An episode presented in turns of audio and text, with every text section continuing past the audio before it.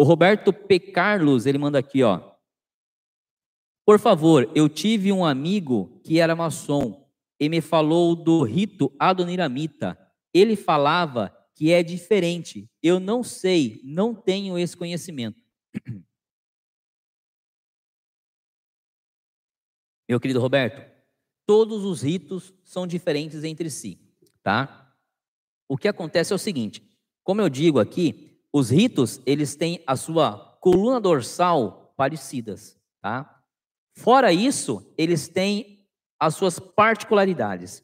Estas particularidades vão depender de uma série de, de circunstâncias. Algumas delas é circunstâncias regionais, né? Outras delas são de acordo com o tempo em que aquele rito quer trabalhar ou representar. Tá? Um exemplo para você. Alguns trabalham é, no escopo do templo do rei Salomão, outros trabalham fora do templo do rei Salomão, ou seja, o, o templo do rei Salomão ainda não foi entregue, tá? Então, desta forma sendo, todos os ritos vão ter as suas particularidades, as suas diferenças entre elas, tá? Quando você se torna maçom, eu aconselho todos a, a, a, que puderem a conhecer, visitar lojas, tá? E conhecerem ritos diferentes, porque isso é uma grandeza de conhecimento absurda. Você vai ver o quão diferente é o mesmo processo em cada rito.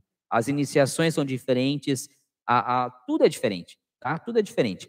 O Adoniramita, assim sendo, meu querido Roberto, não deixa a desejar. O que, que o Adoniramita ele tem de mais rico, sendo aqui bem superficial para você até onde eu posso, tá?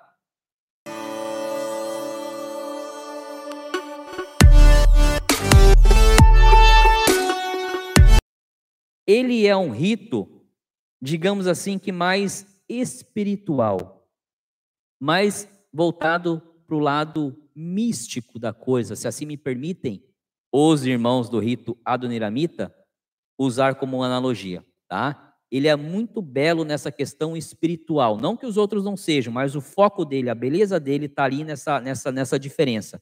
É como se fosse um passe quando você está no rito adoniramita, tá? Então ele é muito bonito, muito rico.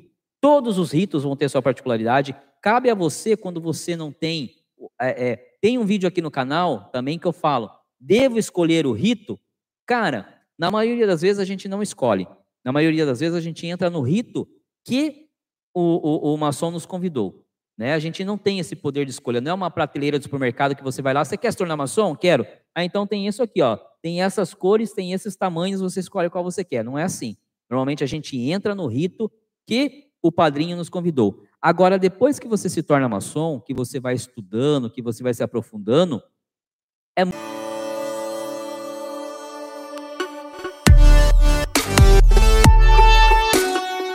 muito bacana você ter essa, essa, esse conhecimento. Porque pode chegar um momento em que você fale: caramba, eu já sou mestre no escocês antigo e aceito. Agora eu quero praticar o adoniramita. Vou me filiar, vou mudar para uma loja do rito adoniramita.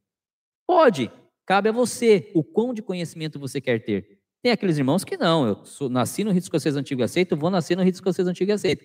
Mas tem, aqueles que sentem a vontade de, de conhecer outros ritos. E você pode, nada vai te impedir. Tudo, depois que você entra na maçonaria, o céu é o limite. Você vai conhecer tudo e tanto o que você desejar de acordo com o seu interesse, com o seu desejo. Não existe limite. Vai, o limite vai ser o quão você será dedicado aos estudos, o quão você vai buscar o conhecimento. Bom? Obrigado, meu querido. Espero ter respondido aí.